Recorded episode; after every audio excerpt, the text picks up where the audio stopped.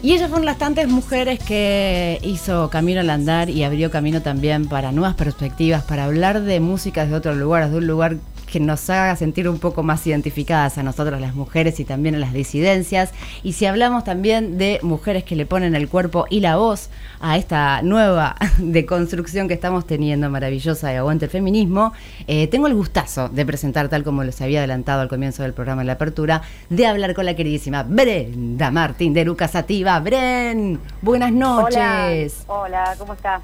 ¿Cómo va todo? Ay, Gracias sí. por esa bienvenida. Un gustazo. Mucha alegría escucharte y sabes por qué. Lo primero que tengo que decirte es, eh, digo, ay, voy a volver a hablar con Brenda, que la última nota había sido hace unos meses, eh, pero todavía no estaba la ley. Todavía no, había, no teníamos no, ley. claro, no. Eso fue una de las, no sé, una de las cosas buenas que dejarán, nada, que, mar- que marcaron la historia en el 2020, que no tenían que ver con la pandemia, ¿no? Por lo menos en, en este país fue, me parece como, el, no sé, la buena noticia de fin de año, Total. eh, que se haya logrado adquirir ese derecho, ¿no? Y no sé si te pasa, pero que con las compañeras con las que hemos militado, como con ustedes, o hablar del tema, cada vez que me encuentro con ellas por primera vez, si no las vi, es como, ¡Ey! Festejaron. y, después- sí, lo que pasa fue tanto, tantos años ¿no? de lucha y todos los años que ni siquiera hemos visto que vienen históricamente remándola tantas mujeres y bueno, ver que poco a poco en- eh, se van agregando países en donde, bueno, se vive en un lugar un poco más justo, ¿no? Sí, totalmente. Y además también que sos compositora junto al, eh, bueno, a todo Lucas Sativa, de una de las hermosas canciones, creo, que fueron bandera previamente a lo que fue eh, justamente todo esta, este, este movimiento, que en realidad es una canción que abarca a todas las luchas, ¿no? Claro está. Em, pero también en el después, qué emoción también escucharlo entre todas las, la- todas las chicas que estábamos en la plaza, ¿no? Sí, eso fue tremendo, fue muy emocionante. Yo estaba en Córdoba y mirando por internet la, la transmisión de la vigilia, no fui porque, por la pandemia y eso, preferí no estar físicamente, digamos.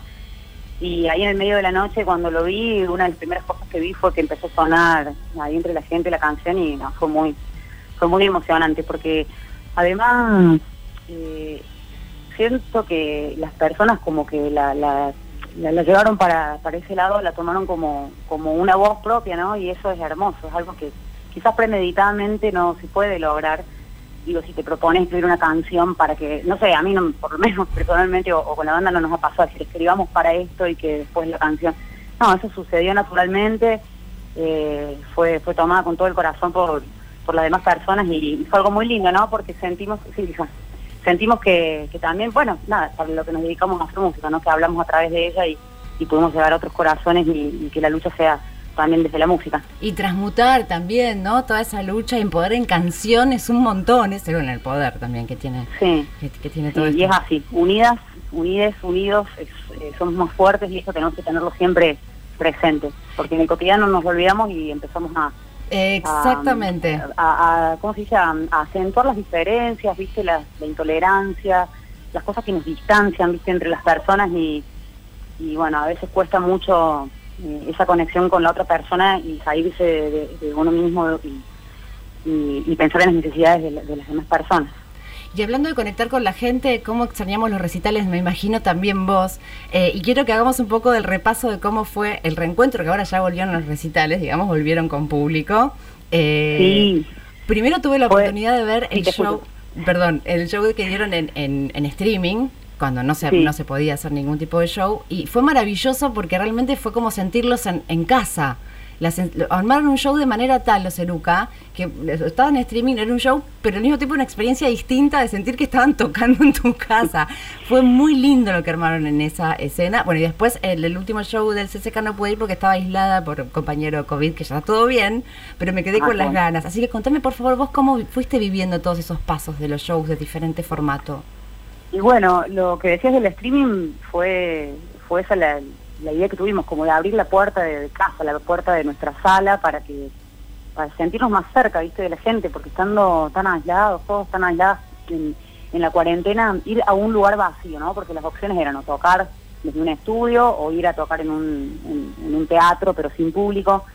Y no nos veíamos haciendo como ese tipo, esa actuación, viste, frente a las cámaras, en un teatro con las luces. Entonces decidimos hacerlo desde la casa de Lula y nos encantó porque éramos nosotros, nosotros que nos encontramos después realmente, literalmente, después de siete meses que hacía que, que no nos encontramos a tocar, sin ensayar ni nada, nos juntamos en la sala y lo hicimos un poco a la carta también porque había momentos donde la gente podía elegir los temas, como tirarnos a la pileta y disfrutar de la música, de tocar, de estar ahí.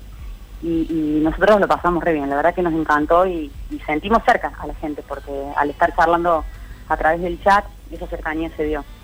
Y después cuando empezaron los shows presenciales, eh, primero viste el ver las fotos, viste que los protocolos, las hoguitas, las burbujas, todas estas cosas nuevas, eh, a mí personalmente me parecían como, uy, qué triste, digo, que se ve todo con tan poquita gente, con todo, viste, con el barbijo y la situación que se vive. Pero cuando fuimos al Conex el otro día, la sensación esa se me fue por completo porque me di cuenta que, claro, no pasa por la cantidad de gente. Ya si hay dos personas, eh, cambia todo, ¿viste? Dos personas ahí físicamente, mirándote a los ojos, es como que, ah, ya está, esto era. lo que necesitábamos, estar con, con la gente ahí y, que la gente esté ahí con, con nosotros disfrutando, escuchando la música en vivo, es una energía súper fuerte y, y se redisfruta. Me cambió por completo la sensación esa que tenía de que quizás el show iba a ser como a medias, digamos. No, para nada. Fue cargado de energía, lo redisfrutamos. Eh, las otras personas también. Y bueno, y empezamos a agendar más shows, porque dijimos, sí, está bueno los cuidados necesarios, viste, con la distancia, el barbijo, todo, pero empezamos a agendar shows.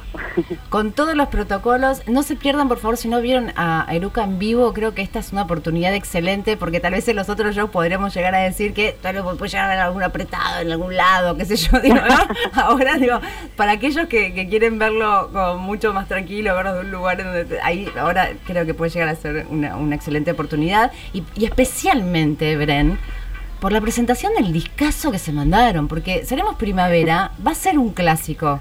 O sea, hay que estar en la presentación del show para decir después yo estuve cuando pasó esto. Ay, qué linda. Bueno, es que sí, es así. y me imagino lo fuerte también para ustedes, ¿no? Después de. En realidad el disco ya tiene más de un año, ¿no? Sí, sí. Bueno, me alegro un montón que lo que lo recibas así al disco, que, que ya, ya nos lo habías dicho en otro momento y, es un disco que nos gusta mucho también y por supuesto es lo que sentimos que hoy nos representa, así que poder llevarlo al escenario y tocarlo en vivo, eh, nada, sabemos que va a ser un momento súper especial y único y, en el lugar, en el Mandarin Park, en el lugar que lo vamos a hacer, nos pareció que es el indicado porque es hermoso. ¿Ah, sí? Eh, Contanos. El, el, Mandarin Park está en la costanera. Eh, subimos unos videos el otro día, ya voy a subir de vuelta, vamos a subir en nuestras redes, así lo pueden ver. Es un lugar, bueno, obviamente al aire libre. Eh, es grande, ahora está habilitado para 500 personas, vamos a hacer una doble función, pero es como que el, ambiente va a estar súper lindo, porque uno de los shows es a las 7, o sea que nos va a tocar en el atardecer, y el segundo show es a la noche, que también tiene el encanto de la noche, al aire libre, al lado del río, va a ser espectacular. Y como que nos cansamos de esperar a que esto pase, digamos, y a poder volver a hacer la presentación en el Luna Park, que era la fecha que teníamos prevista para presentarlo y bueno, después de reprogramarlo dos veces decidimos cancelarlo y hacerlo ahora al aire libre y disfrutarlo eh, eh, en las condiciones que se puede hoy, porque esas canciones hablan también de, todo este tiempo y no queremos que pasen más los días antes de, tocarlos en vivo. Lo eh, terminamos de grabar en marzo del 2019, ya estamos a casi, bueno, hagan sus cuentas. sí. y además son canciones urgentes, de verdad, tal cual lo que decís, Brenda, porque son necesarias que, los cantemos todos eh, juntos. Y, y también esa cosa que tiene el show en vivo que nombrabas, que a pesar de las brujas y todo, la calidez de, siempre es intacta, que esa cosa del tribu, ¿no? Hay algo tribal en el encuentro, en ese que sí o sí tiene que ser físico, ¿no? De ese intercambio de energía, inclusive algo vibracional. Yo lo que extraño, ¿viste el bajo? Bueno, vos lo sabés mejor que nadie. ¿Cómo pega el bajo? Cuando lo tocas bien y lo estás sintiendo en vivo es una maravilla. Digo, eso yo no puedo recrear de ninguna manera, ¿viste? Sí, sí, no. No, es otra cosa. Eh, es otra experiencia. La, toda la vivencia de ir, bueno, también la gente de quedarse hasta ahí, de sentarse, de esperar que empiece el show, de estar con su gente querida. O sea, todo es distinto y es muy seguro, como te digo, porque los protocolos se cumplen re bien. Eh, así que no, realmente la experiencia del vivo no te la cambio por nada. Yo después de estar siete meses sin tocar, cuando hicimos el streaming, pensé, bueno, sí, me quedo con el streaming, me encanta. Sentí que la gente estaba ahí, pero ahora cuando volví al escenario digo, no, me estaba olvidando cómo era el escenario. Está realmente es una sensación maravillosa. acuérdense, tomen nota eh, y las entradas las pueden conseguir ahora mismo en Le Paz. No se duerman porque se acaban de toque. El 13 de marzo van a estar en La Plata, en el Teatro Ópera, pero ahora el 26 de febrero en el Mandarin Park presentando este discazo eh, déjame decirlo, casi como hermana mayor o amiga de, música, de verdad, vayan a verlo, después van a decirte los unos años, tenías razón, May, ¿por qué me puedo contar esto? ¿Qué sé yo? Park, dos funciones, 19 horas y 22 horas, pueden conseguir entonces las entradas ya mismo. Brenda, te agradezco muchísimo tu tiempo, que estaba ahí tu, tu niña pidiendo tu, atención, le pido disculpas de mi parte. Ahora ahora le digo, se le interrumpieron las manualidades, porque estábamos ahí, necesitábamos, estábamos pintando y bueno, faltaba un cartón. Ahora voy por eso. Muchísimas gracias por esta charla y bueno, nos vemos en el show. Bueno, gracias a vos, gracias a vos por estar ahí acompañado siempre y te esperamos el 26 en el Mandarín. Ahí estaré. Dale, te mando un abrazo. Un beso grande.